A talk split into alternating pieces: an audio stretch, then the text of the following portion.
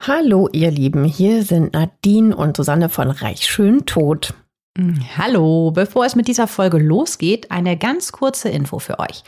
Ab sofort kommen hier keine neuen Folgen mehr. Die gibt es nur noch exklusiv bei Podimo. Genau. Jeden Montag könnt ihr dort eine neue Folge mit einem spannenden Fall aus der Welt der Reichen und Schönen hören. In den Show Notes findet ihr einen Link zu einem Angebot, um die Podimo App 30 Tage kostenlos zu hören. Dort gibt es neben unserem Podcast auch noch viele weitere True Crime Formate. Wir freuen uns, wenn ihr weiterhin mit dabei bleibt. Natürlich freuen wir uns. Und jetzt geht's los mit der Folge. Es ist der 31. März 1995. An diesem Freitagmorgen fällt in den Vereinigten Staaten, genauer gesagt in Corpus Christi im Bundesstaat Texas, ein Schuss. Der ist tödlich und löst bei Nachrichtensendern auf der ganzen Welt, aber besonders in Amerika, Eilmeldungen und Sondersendungen aus. Die Journalistin Maria Celeste Arras in Los Angeles steckt sich dort um kurz nach zwei Uhr Ortszeit das Mikrofon an und geht live auf Sendung. Für diese Nachricht unterbricht sie bei Univision, wie viele andere große Sender, das eigentliche Programm und sagt, wir unterbrechen, weil wir Ihnen mitteilen müssen, dass Selena Quintanilla Perez, die Frontsängerin der Band Los Dinos, angeschossen wurde und sich gerade im Krankenhaus im kritischen Zustand befindet. Sie wird in diesem Moment notoperiert. Sie wurde im Days Inn Motel in Corpus Christi angeschossen. Weitere Hintergründe sind zu diesem Zeitpunkt nicht bekannt. Damals nicht, uns aber heute natürlich schon. Für alle, die Selena jetzt nicht aufs erste Hören kennen, sie ist der Superstar der Tex-Mex-Musik. Ich sag mal Grammys und Alben mit Platin-Status. Wir erzählen euch aber gleich noch mal mehr, auch für die, die jetzt bei Tex-Mex Fragezeichen im Kopf haben. Aber erstmal zurück zum Motel. Im Days Inn Motel in Corpus Christi in Texas gibt es eine 119 Meter lange Blutspur. Sie führt von dem Empfang des Motels durch die Eingangstür vorbei am Parkplatz, wo eine kleine schwarze Handtasche liegt, entlang am Restaurant am Pool, auf einem gepflasterten Weg weiter, unter Palmen und am grünen Rasen vorbei, wo noch ein Aktenkoffer und ein Handy liegen, zu einer roten Tür neben einem von Vorhängen zugezogenen Fenster. Es ist der Eingang zu Zimmer 158. Und dort heißen wir euch herzlich willkommen bei Reich Schön Tod, eurem True Crime Podcast mit Glam Faktor. Ich sitze hier natürlich mit der Susanne. Ich bin die Nadine. Ja, und ich bin dann überraschenderweise Susanne. Wir sagen auch mal Cheers heute. Ja, heute haben wir nämlich tatsächlich mal eine Flasche Wein aufgemacht und genießen die jetzt gerade und machen es uns jetzt hier mal so ein bisschen gemütlich, wenn man das bei dieser Thematik überhaupt so sagen darf. Ja, gemütlich beim Mord, ne? Prost. Uns faszinieren Verbrechen, wie ihr wisst, bei denen reiche oder berühmte Menschen die Hauptrolle spielen. Und dieses Mal sprechen wir über einen echten Superstar, wie ich ja eben schon angerissen habe. Selena Quintanilla Perez war die Latina-Sängerin schlechthin. Auch heute ist sie immer noch eine der beliebtesten Musikerinnen der Szene. Ihren Durchbruch hatte sie mit Baya Esta Cumbia. Ich glaube, es ist völlig falsch ausgesprochen, aber so ähnlich. Aber besonders ihre letzten Songs, auch auf Englisch, sind bekannt. Dreaming of You zum Beispiel. Ja, und man darf auch nicht vergessen, sie war eine richtige Legende in den USA und in Mexiko und auch, weil sie so früh starb. 1995 war sie gerade einmal 23 Jahre alt. Was? Mhm. Das also, hatte ich nicht mehr auf dem Schirm. 23? Oh ja. Gott, ist ja so oh Gott, ich lall schon. Nach zwei Schlucken? Das kann also, nicht Susanne, sein. Das kann nicht sein. Ich habe mich nur versprochen. Also nach 23 war die erst. Krass, mhm. krass, ja, krass, krass. Viel zu jung. Ja, man kann halt über sie noch mal ganz kurz zusammengefasst sagen, sie war halt damals wirklich ein Popstar der absoluten Superklasse. Also die wirklich, die hat riesige Stadien gefüllt. Ja. Wir haben es uns eben nochmal angeguckt auf dem iPad, auf YouTube. Mhm. Ihr findet da auch ganz, ganz tolle Auftritte. Die tanzt ganz toll zum Beispiel. Ja, hat halt diese, diese wunderschönen Latino-Körper, ja, wunderschön kurvig, lange, schwarze, lockige Haare, so, einen so einen äh, großen, rot geschminkten Mund immer. Also wirklich äh, ganz, ganz hübsch sah sie aus, konnte sich ganz toll bewegen und äh, war halt einfach ein riesen Superstar in diesem Tex-Mex. Ja, Platz Musikbereich. Eins, Platz 1 der Charts hat sie auch gemacht. Also sie singt auch schon, seit sie klein ist. Ihr Vater ist selber Sänger und weiß schon früh, meine Kleine ist was ganz Besonderes. Er fördert sie. Selina wird zusammen mit ihren Geschwistern quasi die zweite Generation der Band ihres Vaters. Das waren die Los Dinos.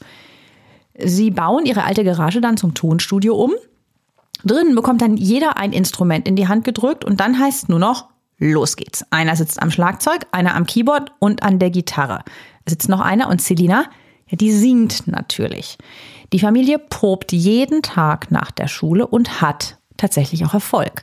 Selinas allererster Auftritt ist in ihrer Geburtsstadt Lake Jackson. Mit gerade einmal acht Jahren steht sie vor dem Mikrofon im Restaurant ihres Vaters und performt dort an den Wochenenden. Sie hat sogar eine eigene kleine Fangemeinde, Stammhörer sozusagen, also fast wie wir. Ja, der heutige Fall ist ja auch von euch gewünscht, mehrfach gewünscht sogar. Und deswegen haben wir das natürlich dann auch gerne für euch umgesetzt. Aber dann kommt ein richtiger Schicksalsschlag für Selena. Die Familie muss nämlich ihr Zuhause verlassen. Selenas Vater hat keine andere Wahl, als sein Restaurant zu schließen. Die Ölkrise der 80er Jahre zwingt die Familie in die Knie.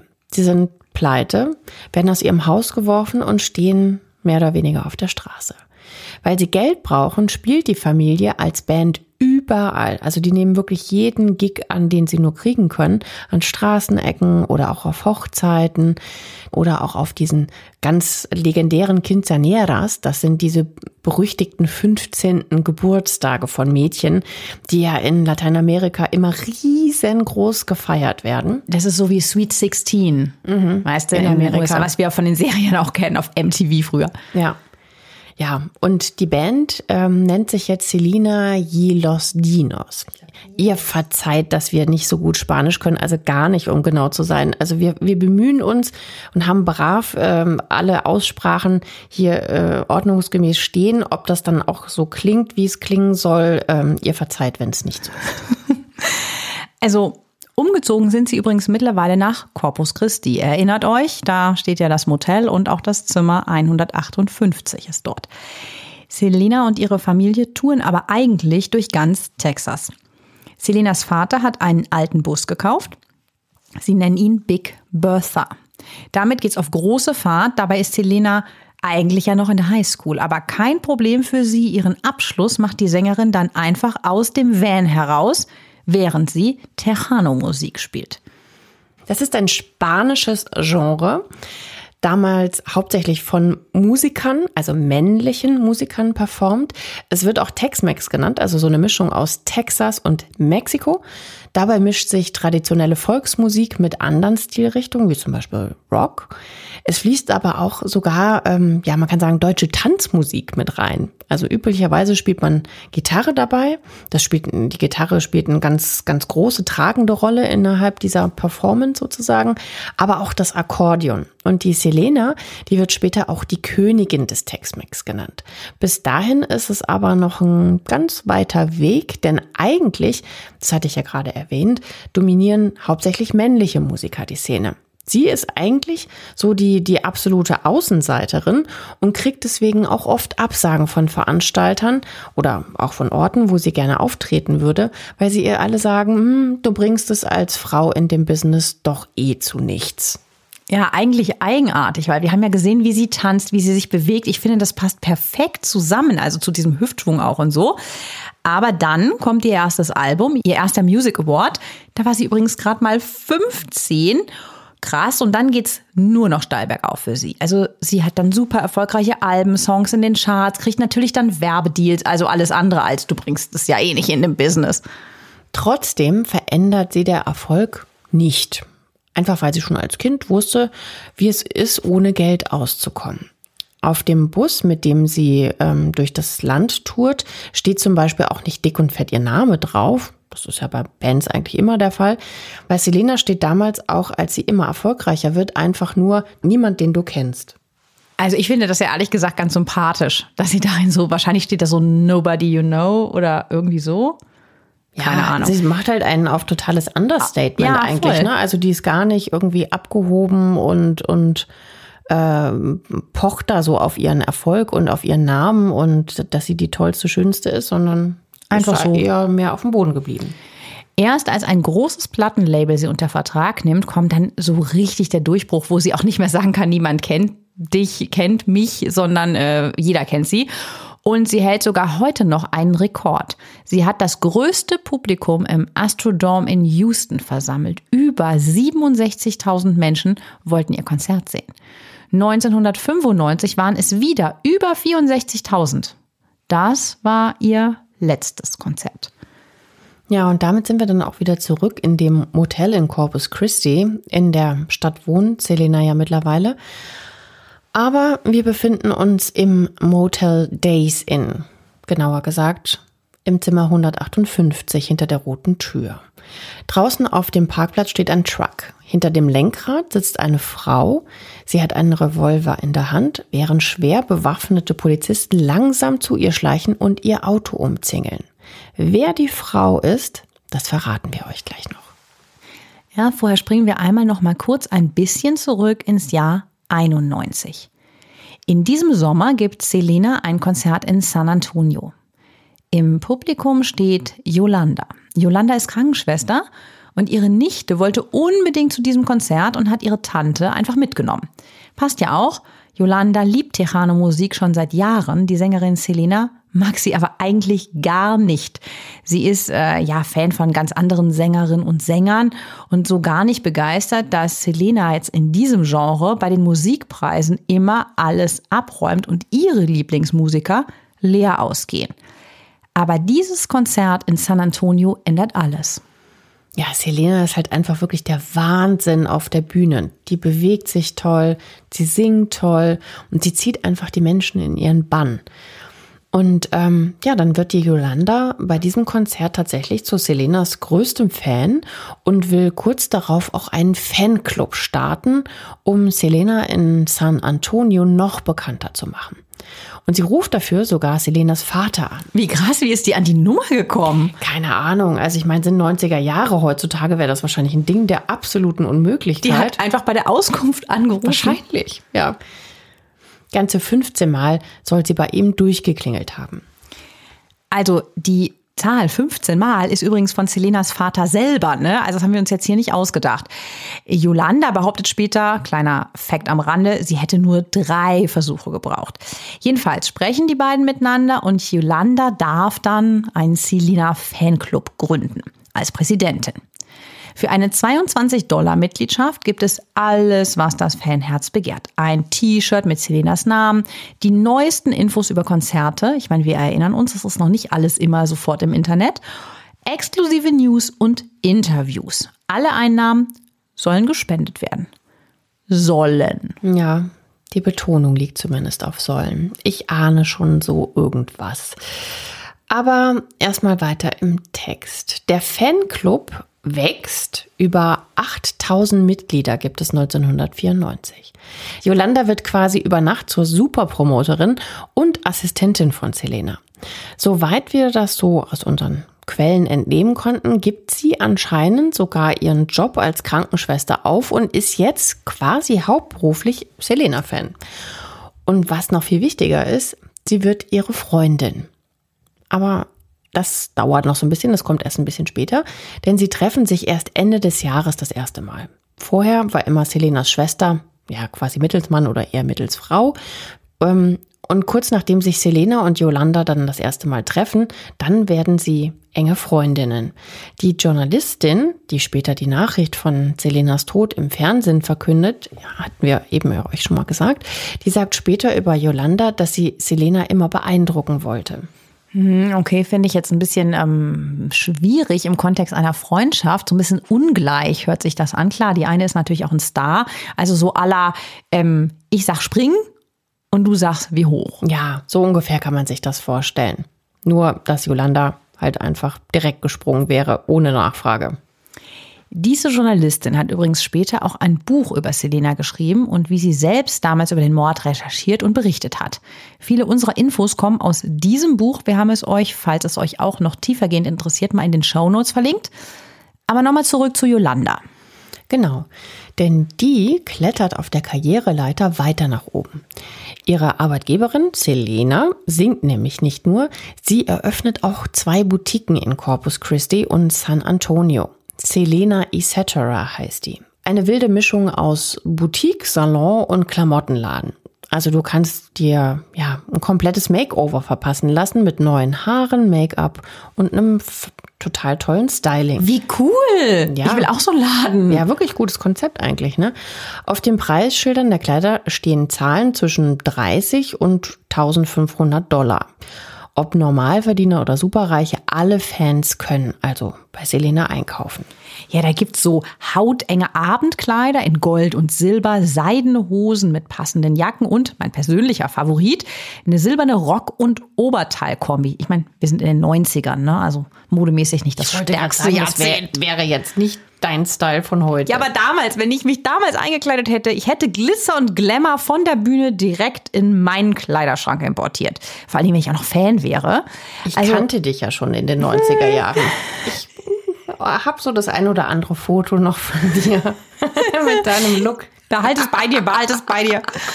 Also laut einem Magazin hat Selena mit den zwei Stores alleine über 5 Millionen US-Dollar verdient. Also sie hat einen Nerv getroffen. Ja, und zu der Zeit war das natürlich wahnsinnig viel Geld. Ne? Ja, und Yolanda hat natürlich auch in gewisser Weise den Jackpot gezogen. Die managt nämlich diese Boutiquen. Eigentlich war sie ja mal ursprünglich Krankenschwester. Den Job hat sie aber vorher für den Fanclub ja schon an den Nagel gehängt und jetzt leitet sie Selenas Business. Also richtig gut. Von wem diese Idee kam, da gibt's unterschiedliche Aussagen. Von Selenas Vater oder von ihr selber. Die meisten sind sich aber einig, dass Selenas Vater beobachtet, wie der Selena Fanclub immer größer und größer wird und er sich da wohl dachte, hey, genau das brauchen wir auch bei Selenas Geschäften. Also gesagt, getan. 1994 wird Yolanda Managerin und zieht nach Corpus Christi um. Auch um näher an Selena und ihrer Familie zu sein. Ja, und jetzt wird's irgendwie gruselig. Yolanda hat anscheinend schon mal Probleme vor Gericht gehabt. Das wissen Selena und ihre Familie aber nicht. Sie soll einem Arzt in San Antonio mehr als 9000 Dollar geklaut haben. Schon bevor sie auf dem Konzert Selenas Nummer 1 Fan wurde. Das Ganze wurde aber wohl außergerichtlich geklärt. Deswegen konnte es bei einem Background-Check auch nicht ganz einfach auftauchen. Kurz darauf gibt es dann aber wieder Ärger, denn sie konnte offenbar ihren Kredit, den sie für ihre Ausbildung zur Krankenschwester aufgenommen hatte, nicht zurückzahlen. Also Yolanda hat ja schon einiges aufgegeben, um für Selena zu arbeiten und ist seit dem Konzert in San Antonio ein Mega-Fan. Aber anscheinend läuft das jetzt doch etwas aus dem Ruder. Wann genau wissen wir nicht, aber erstmal, und das ist wichtig, schenkt Yolanda Selena einen Freundschaftsring. Na gut, das ist jetzt ja erstmal nicht so ungewöhnlich, oder? Nö, erinnere ich mich auch noch. Also guten Freundinnen schenkt man schon mal einen Ring.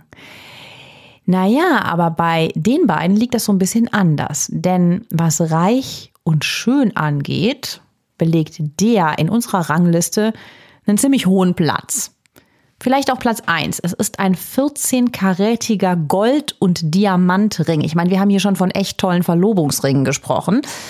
Aber der toppt das nochmal. Obendrauf ist ein weiß-goldenes Ei, wie diese super teuren Fabergé-Eier. Kennst du die? Mhm, ja, natürlich, klar. Ja, und anscheinend hat Selena sowas gerne gesammelt. Das wusste Yolanda natürlich. Und schenkt ihr halt einfach mal diesen total bestimmt teuren Ring wo man sich halt auch fragt, so, hm, wie bezahlt sie denn das eigentlich, ne? Und warum macht sie das? Auch für Selenas Vater war das offenbar ein Moment, mal bei Selena nachzufragen. Was will diese Yolanda eigentlich wirklich von ihr? Ist es echt eine ganz normale Freundschaft? Denn halt dich fest, ihr Zimmer, also Jolandas Zimmer, ist anscheinend ein richtiger Schrein für ihren Lieblingssuperstar. Mhm. Gut, ich meine, das ist jetzt nicht ganz so ungewöhnlich, oder? Also man hatte doch früher auch mal so Poster von Schauspielern oder Sängern oder so, oder? Hattest du die Backstreet Boys an der Wand? Ich muss gestehen, ich war, ich, ich war ja totaler Pferdefan. Ich hatte sowas alles nicht. Ich hatte immer nur Pferdeposter. Oder, oder vielleicht Patrick Bach, den hatte ich, glaube ich, mal dahin. Aus Anna. Aber ich hatte, ich hatte wirklich überhaupt, also kein, kein, keine Liebe in mir für, für so Backstreet Boys oder so. Ich glaube, ich hätte mir nicht so einen halbnackten Typen an die Wand hängen dürfen, aber ich hatte Sandra.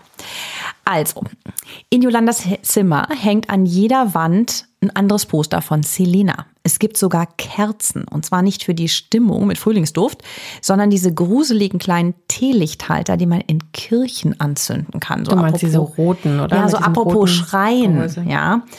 Anscheinend hat sie ihr Zuhause in eine Art Selena-Museum verwandelt. Kirsche on top, ein wandgroßes Bild ihres Idols. Wandgroß. Es gibt auch eine ganze Sammlung an Videokassetten und kannst ja vorstellen, wer drauf ist. Tja, ich setze jetzt mal alles auf eine Karte und vermute mal Selena. Hm, natürlich. Ja, also das ist tatsächlich also viel, viel, viel zu viel. Gell? Sehr das, strange. Das ist wirklich unangenehm. Ja, und Yolanda soll auch mal gesagt haben, dass sie unbedingt äh, genauso sein möchte wie Selena. Ja, und wo wir jetzt da so auf dieser Gruselskala gerade mal äh, unten angefangen haben, klettern wir jetzt dann noch ein Stückchen weiter nach oben. Ja, Yolanda hat ja als Managerin dieser Stores natürlich Zugang auch zum Geld. Sie verwaltet jetzt nicht nur das Konto des Fanclubs, sondern auch das Konto der beiden Selena Stores. Die Sängerin gibt ihr auch noch eine nagelneue Kreditkarte. Und halt dich nochmal fest. Wofür nutzt Yolanda die? Ich vermute schwer nicht für Selenas Geschäfte. Ja, dafür war die natürlich gedacht, aber nein, sie kauft sich zwei Handys, die damals echt nicht günstig sind. Also ich habe das nochmal gegoogelt. Das sind diese Riesenteile mit Antenne. Schon eins ist total schwer. Also wieso brauchst du auch eigentlich zwei davon? Naja gut, aber dabei bleibt's auch nicht. Sie besucht teure Restaurants, geht super schick essen und lässt sich in absoluten Luxuskarossen dorthin kutschieren. Sie mietet halt immer so ganz teure Limousinen, so Wagen, mit denen eigentlich äh, Superstars, also wie zum Beispiel Selena, vorfahren sollten. Ja, und vielleicht nicht unbedingt Yolanda, aber die lebt und liebt offensichtlich das Luxusleben. Es sei denn, Selena ist dabei. So sagen es zumindest die Angestellten in den zwei Geschäften. Also immer, wenn der Popstar dabei ist, ist Yolanda super nett zu denen. Sobald Selena aber sich umdreht und durch die Tür nach draußen geht, ja, sagen wir es mal so, äh, die Stores hatten mal 38 Mitarbeiter und kurz darauf sind es nur noch 14. Wie krass. Und die sind übrigens auch nicht alle freiwillig gegangen, die wurden gefeuert. Und zwar mit Jolandas hm, etwas schwierig nachvollziehbaren Worten. Ich mag dich einfach nicht. Tschüss. Ja, was für ein Kriterium, ne? ja, nicht du arbeitest schlecht, du kommst nie pünktlich, du, äh, keine Ahnung, bist dauernd krank. Nee, ich mag dich einfach nicht. Tschüss. Ja, aber wirklich mies, ne?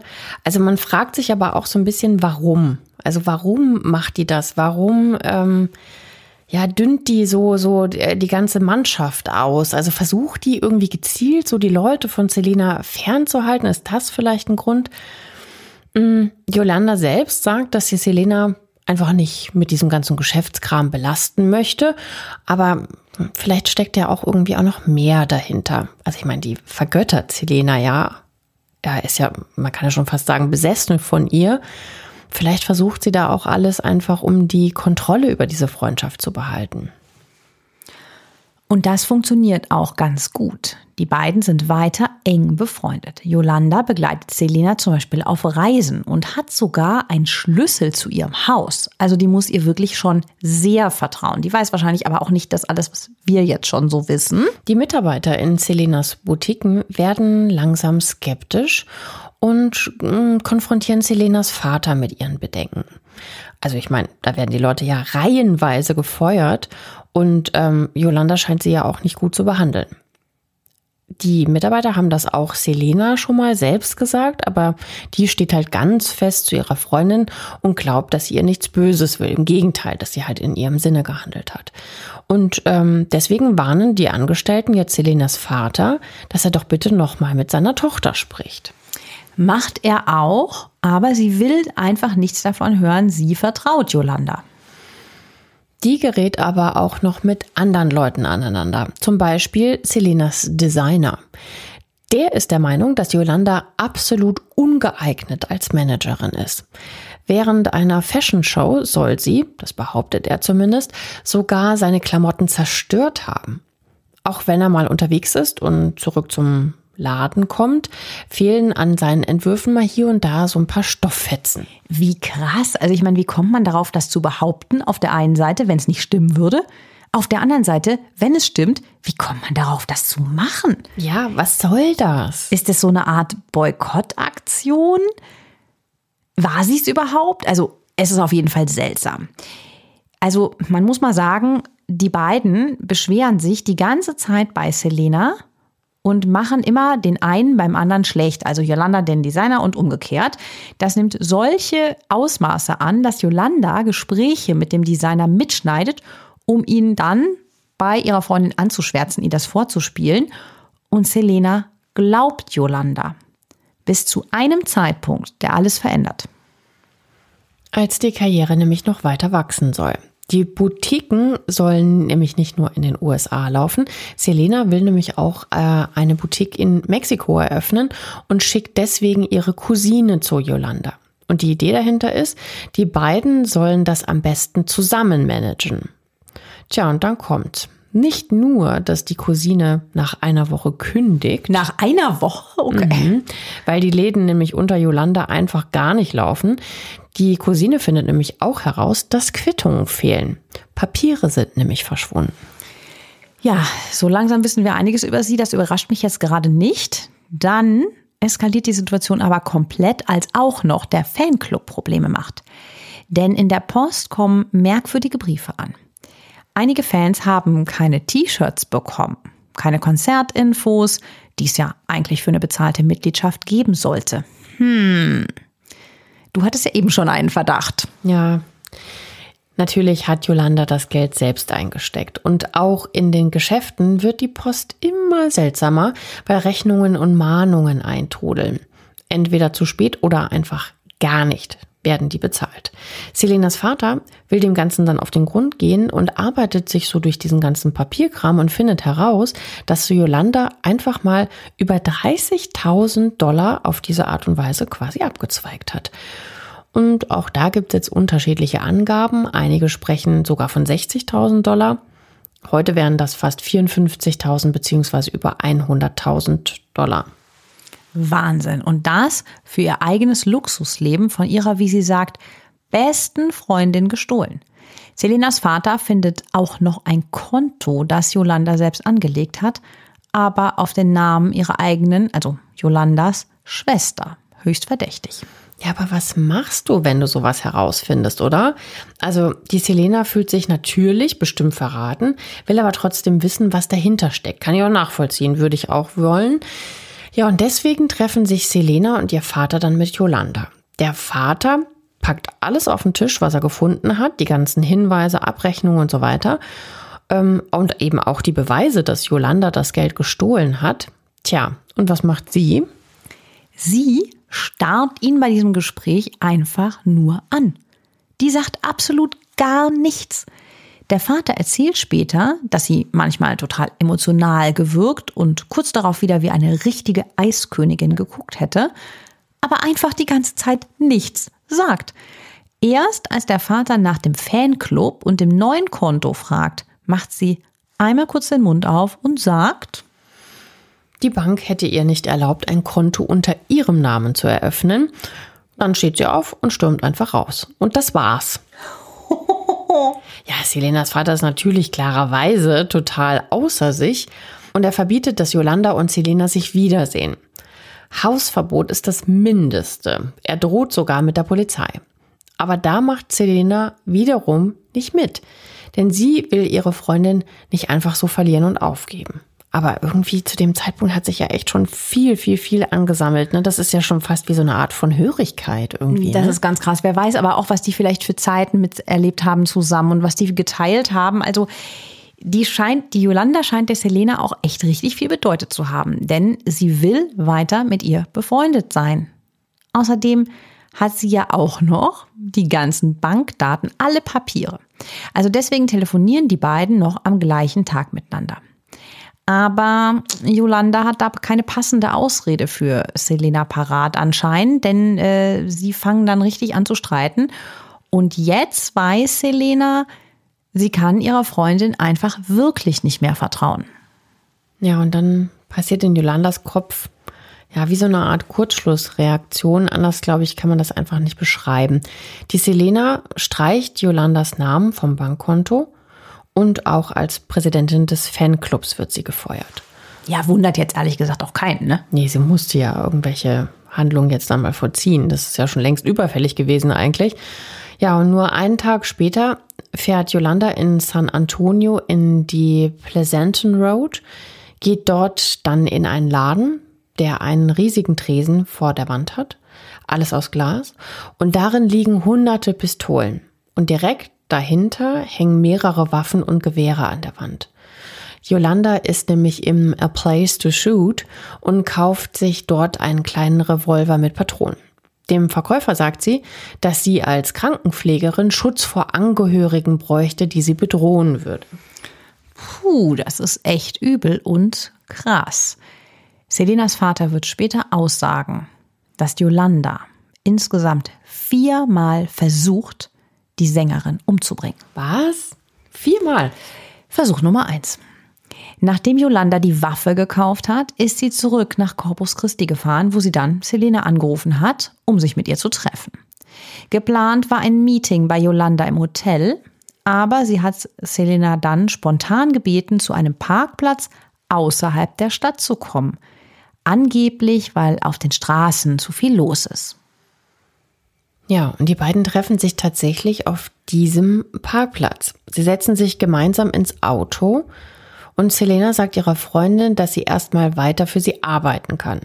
Das scheint irgendwie eine beruhigende Wirkung auf Yolanda gehabt zu haben, nachvollziehbar.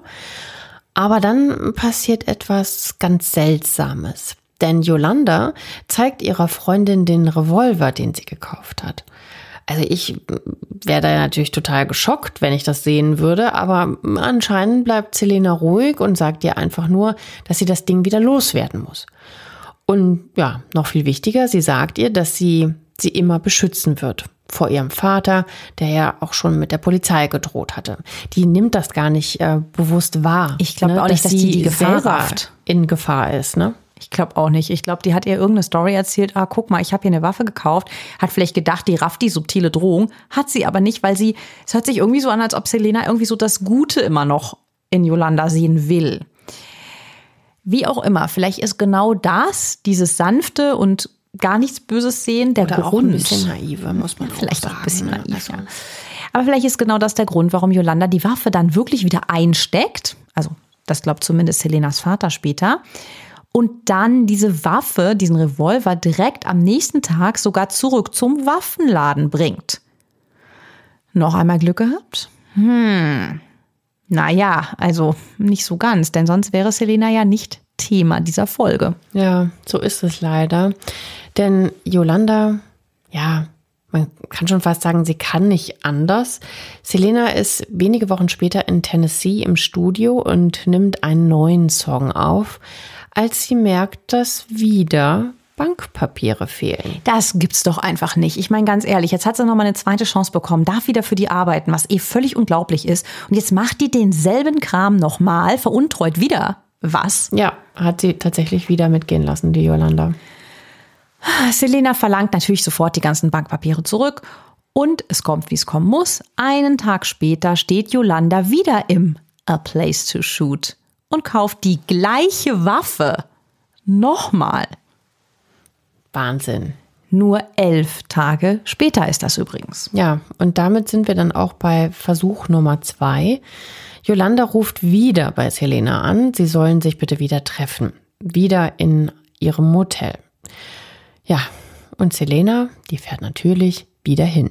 Aber auch Selenas Fans, denn irgendwie haben die Wind davon bekommen, dass ihr großes Idol wieder in der Stadt ist und fahren ihr nach zu diesem Motel. In dem Fall ein Riesenglück. Denn ich nehme mal an, dass Yolanda da vor diesen ganzen Augenzeugen nicht den Revolver rausholt. Genau, aber nur wenige Tage später kommt dann wieder ein Anruf von Yolanda, Versuch Nummer drei. Und der Anruf hat's echt in sich. Yolanda war nämlich kurz nach Treffen Nummer zwei im Norden von Mexiko unterwegs. Da sollte ja der dritte Selena etc. Store eröffnet werden. Sie ist also dort, als sie einen Berater von Selena anruft. Anderen Artikeln zufolge soll sie direkt Selena angerufen haben. Jedenfalls weint Yolanda. Sie ist hysterisch und sagt, dass sie vergewaltigt wurde. Einen Tag später ruft sie den Berater nochmal an und er schickt einen Mitarbeiter in ihr Motel, aber Yolanda ist gar nicht mehr da. Sie hatten nämlich schon in ein anderes Motel eingecheckt in Zimmer 158 im Days Inn in Corpus Christi in Texas in den USA. Und von dort aus ruft sie Selena an und erzählt von ihrer angeblichen Vergewaltigung. Viele Angehörige und auch Ermittler sind sich später sicher, dass Yolanda den Angriff nur vorgetäuscht hat.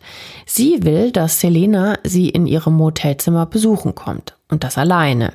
Aber Selenas Ehemann begleitet sie. Er wartet draußen und Selena geht allein in Zimmer 158. Wie krass, wenn das wirklich stimmt, dass die das nur erzählt, damit die kommt. Ja. Wahnsinn. Jetzt wird es ein bisschen schwammig. Also, es muss auf jeden Fall so gewesen sein, dass Selena wieder zurück zum Truck kommt, entweder mit oder ganz ohne Papiere. Da gibt es unterschiedliche Quellen. Wir stützen uns mal auf die gängige Theorie, dass Yolanda ihr einige Akten zurückgegeben hat.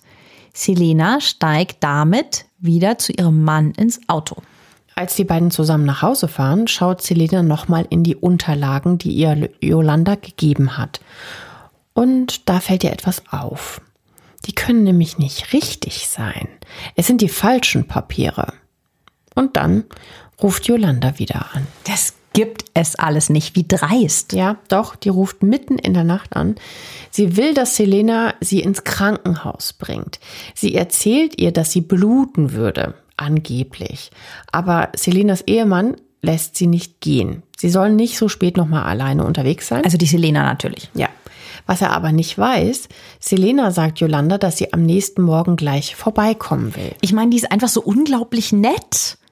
Wahnsinn, nach dem, was die sich da alles geleistet hat. Jetzt gibt sie ihr auch noch die falschen Papiere und sie erklärt sich trotzdem bereit, da am nächsten Tag vorbeizuschauen. Ja, wobei ich es aber auch ein bisschen komisch finde. Also ich meine, äh, wenn du mir sagen würdest, ich blute jetzt, dann sage ich doch nicht, okay, ich komme morgen früh vorbei, oder? Also das finde ich, finde ich auch irgendwie unglaubwürdig. Naja, wenn der Typ am Steuer saß und gesagt hat, ich fahre dich jetzt auf keinen Fall dahin, weil der schon ein komisches Gefühl hatte. Du würdest doch dann Krankenwagen organisieren oder so. Also ich finde es irgendwie hm. schwer nachvollziehbar einfach, diese Verhaltensweise. Ja, das stimmt.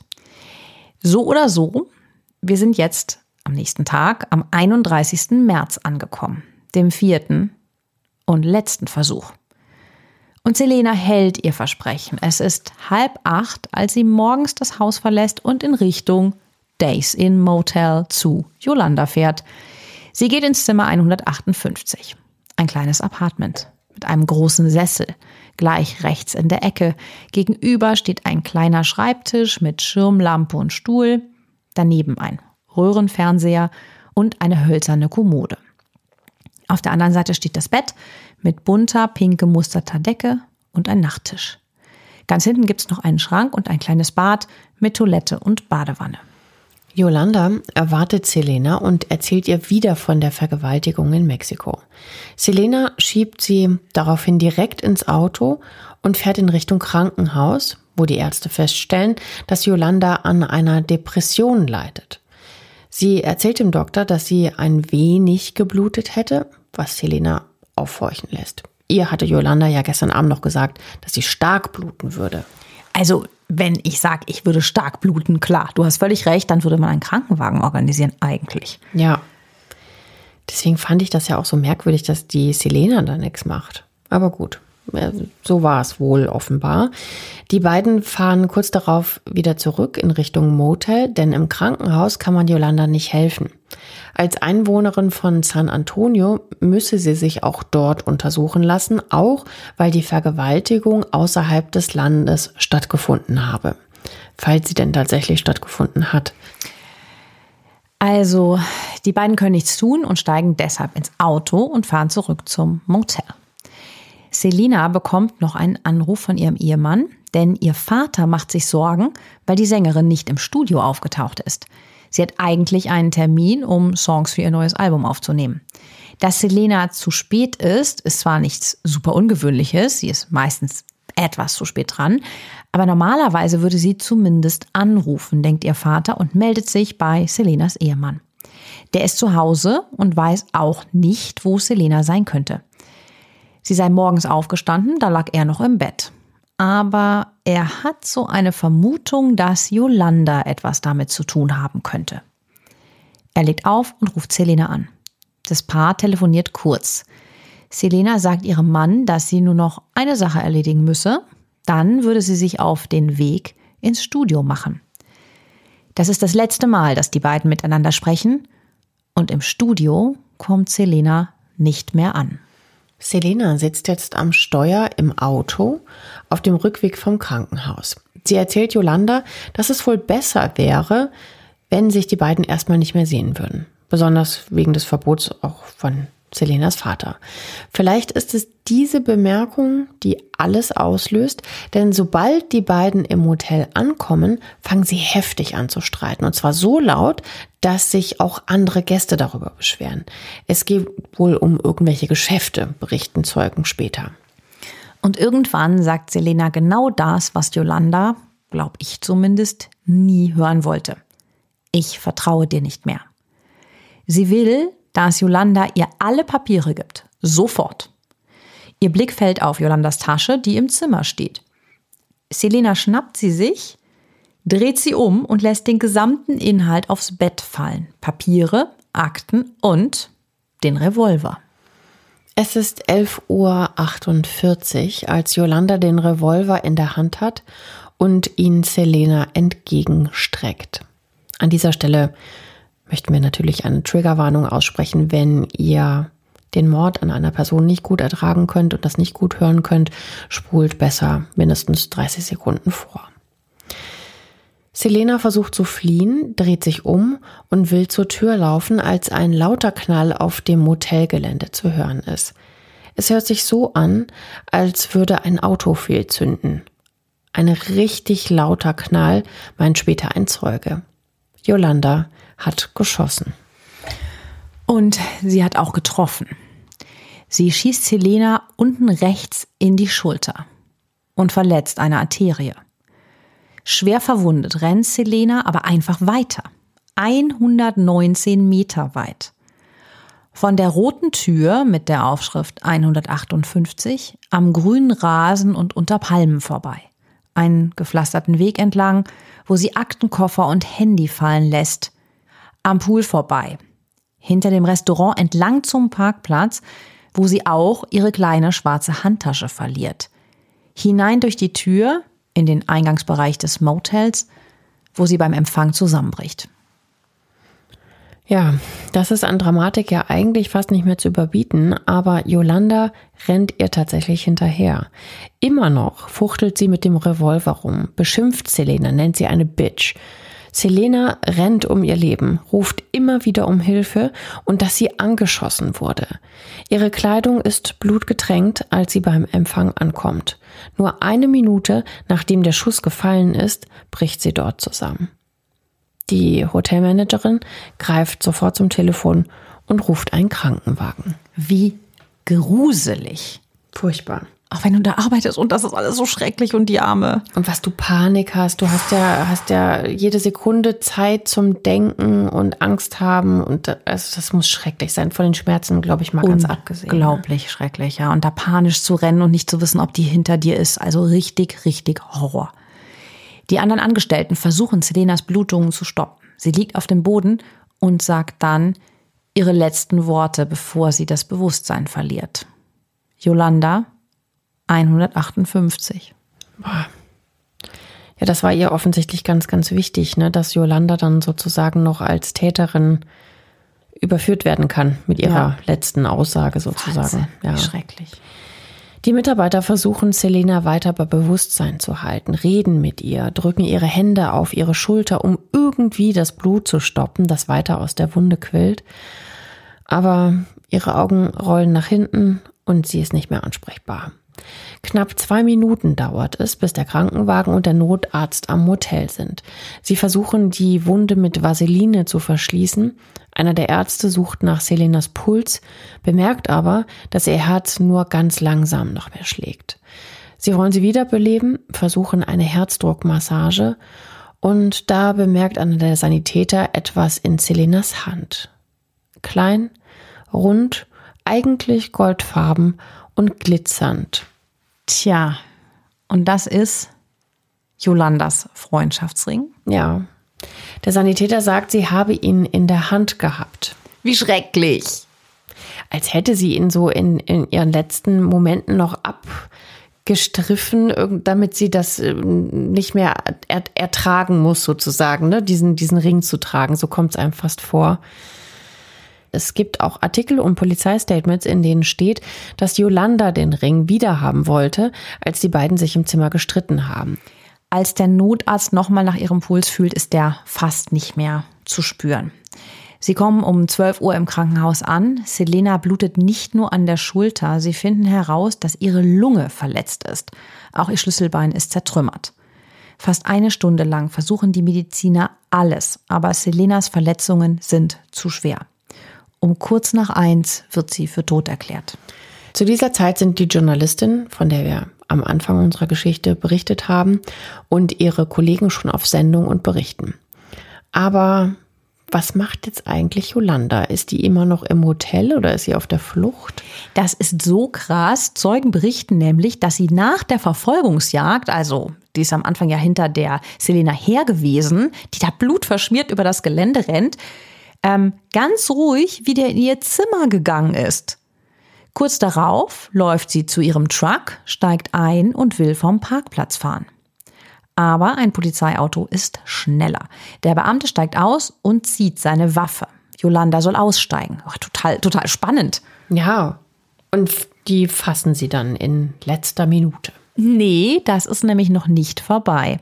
Bis Yolanda verhaftet wird, dauert es sage und schreibe noch neun lange quälende Stunden. Also das erzähl bitte mal. Wie kann das sein? Eine Frau sitzt neun Stunden lang im Auto und will einfach nicht aussteigen oder wie? Erinnerst du dich noch an unseren Fall O.J. Simpson? Ja, das erinnert mich gerade sehr daran. Wer den noch nicht gehört hat, Sucht ihn mal bei uns, den haben wir so zur Mitte hingemacht. Äh, der war so ein bisschen ähnlich gelagert. Also ich glaube Nummer 10 war es. Also sie nimmt den Revolver und droht sich selber zu erschießen. Sie kann nirgendwo hin, links und rechts von ihr stehen Autos, vor ihr parkt der Polizeiwagen und es werden immer mehr. Ein SWAT-Team, also quasi das amerikanische SEK, ist auch da und ein Team des FBI rückt gerade an. Es ist also ein riesiges Aufgebot und dazu kommen dann noch hunderte Fans und natürlich Journalisten, die das ja alles sofort live in alle Welt übertragen würden, wenn die sich jetzt da erschießt. Yolanda sitzt jetzt schon seit mehreren Stunden in diesem Wagen und hat sich, ja, wenn man so will, quasi selbst als Geisel genommen, weigert sich auszusteigen. Mehrere Polizisten und Agenten vom FBI versuchen mit ihr zu reden, sogar Verwandte. Also das heißt, die haben so eine Telefonverbindung zu ihr aufgebaut und schneiden jedes Wort auch mit, was sie sagt. Irgendwann wird es dunkel und die Polizei stellt jetzt riesige Flutlichter auf. Also es ist so eine Szene wie im Film. Ich weiß nicht, aber hat man da nicht mehr Möglichkeiten, auch rechtlich? Also kann man da nicht, was weiß ich, den Druck erhöhen sozusagen, dass, ja, dass man sie zwingt, rauszukommen? Die haben so Schiss, dass die sich da vor aller Augen erschießt und das alles an der Windschutzscheibe klebt, um es mal ganz fies zu sagen. Da haben die, glaube ich, einfach wahnsinnig Angst vor und die denken ja, dass sie irgendwann aufgeben wird, weil sie hat ja keine Chance. Aber die Stunden ziehen sich. Die Leute versuchen mit Yolanda zu reden und mit ganz unterschiedlichen Taktiken. Erst versuchen sie, sie zum Aufgeben zu bringen. Dann reden sie auf Yolanda ein, dass der Schuss ja ein Versehen gewesen sein könnte, also bieten ihr quasi so eine Hintertür für diesen Angriff auf Selena. Stunden später erzählt Yolanda dann, dass die Waffe gefeuert hätte, als Selena schon weg war. Also, dass es ein Versehen war. Nochmal Stunden später sind die Beamten dann eigentlich fast am Ziel. Sie versprechen ihr, dass sie verdeckt und im Dunkeln zum Polizeirevier gebracht wird. Yolanda greift dann auch zur Tür, öffnet sie und will sich der Polizei ausliefern. Da entdeckt sie aber schwer bewaffnete Polizisten mit Gewehren in der Hand. Die sind alle direkt auf sie gerichtet. Yolanda bekommt Panik, dass sie sie erschießen könnte. Naja gut, sie hatte eigentlich ja eben auch gedroht, sich selber umzubringen. Ne? Ja, das ist später auch vor Gericht Thema. Vielleicht wollte Yolanda auch einfach nur Zeit gewinnen oder es war eine Taktik. Klar ist jedenfalls, dass die Polizei es erst nach mehr als neun Stunden schafft, Yolanda aus dem Auto herauszureden. Es schüttet in Strömen, als Yolanda von der Polizei abgeführt, in ein Auto gesteckt und davongefahren wird. Wahnsinn. Ja, und dabei sind natürlich hunderte Augenpaare auf sie gerichtet, Journalisten mit Mikros und Kameras, zahlreiche Fans sind auch da. Die Nachricht vom Tod der beliebten Sängerin ist ja das Thema in den Medien, wie wir ja anfangs schon mal gesagt haben. Ihr Tod wird im Fernsehen und im Radio aufgearbeitet. Die rote Tür des Zimmers 158 wird fast zu einer Art Pilgerstätte. Selenas Fans bringen Blumen und Kerzen, beschreiben die Tür und das verhangene Fenster daneben mit Worten wie Wir werden dich vermissen. Vielleicht auch noch interessant, nur zwei Jahre später kommt ein Film über Selenas Leben ins Kino. Selena, ein amerikanischer Traum heißt er. Und der hat J-Lo in der Hauptrolle. Die war damals keinem bekannt. Aber der Film über Selena hat auch J-Los Starruhm echt äh, ganz schön angeschoben. Weil Selenas Geschichte so tragisch ist, hat auch Netflix eine Serie daraus gemacht. Die heißt Selena, die Serie, falls ihr mal reinschauen wollt. Auch damals war das Gerichtsverfahren gegen Yolanda ein absolutes Medienspektakel. Fast überall auf der Welt ein Thema vergleichbar mit der Verhandlung gegen O.J. Simpson. Zumindest in Amerika. Bei uns ist das ja nicht ganz so rübergeschwappt, das Thema. Ähm, aber in Amerika war es so. Yolanda hat vor Gericht immer wieder behauptet, dass alles nur ein Unfall war, dass sie sich selbst umbringen wollte. Selena sie dann aber bat, es nicht zu tun und die Tür des Motelzimmers öffnete. Als sie ihr gesagt habe, dass sie die Tür zumachen sollte, ging die Waffe auf einmal los. Aber vor Gericht glaubt man ihr diese Geschichte nicht. Sie wird als Mörderin zu lebenslanger Haft verurteilt. In vier Jahren, also 2025, könnte sie aber tatsächlich auf Bewährung aus dem Gefängnis wieder freikommen. Das bleibt natürlich abzuwarten. Selenas Vater hat aber einmal in einem Interview gesagt, mir ist es egal, ob sie sie heute freilassen, sie können sie gehen lassen, weil nichts wird meine Tochter je wieder zurückbringen. Wie schrecklich, oder? Ich meine, da war die so im Inner Circle, eine super enge Freundin am Anfang und dann endet das so. Das muss ja für die Eltern auch total dramatisch sein. Und er hat sie noch gewarnt. Also vom Fan zur Freundin zur Mörderin. Wie eine Freundschaft auch so eine krasse Obsession werden kann. Aber was meint ihr zu diesem Fall? Wir würden uns wirklich freuen, wenn ihr uns äh, dazu schreibt, auf Instagram den gewohnten Weg nehmt oder auch gerne per Mail. Ja, oder abonniert uns natürlich auch gerne. Ihr könnt uns auch sehr gerne bewerten, bei Apple zum Beispiel. Fünf Sterne ist so eine ganz gute Range. Darunter nehmen wir nichts. Und wir freuen uns natürlich über weitere Themenvorschläge. Auch das war ja ein Themenvorschlag von euch, den wir sehr gerne umgesetzt haben. Wir freuen uns auf den Austausch mit euch und bis nächste Woche Montag. Habt eine schöne Woche. Bis bald. Ciao. Tschüss.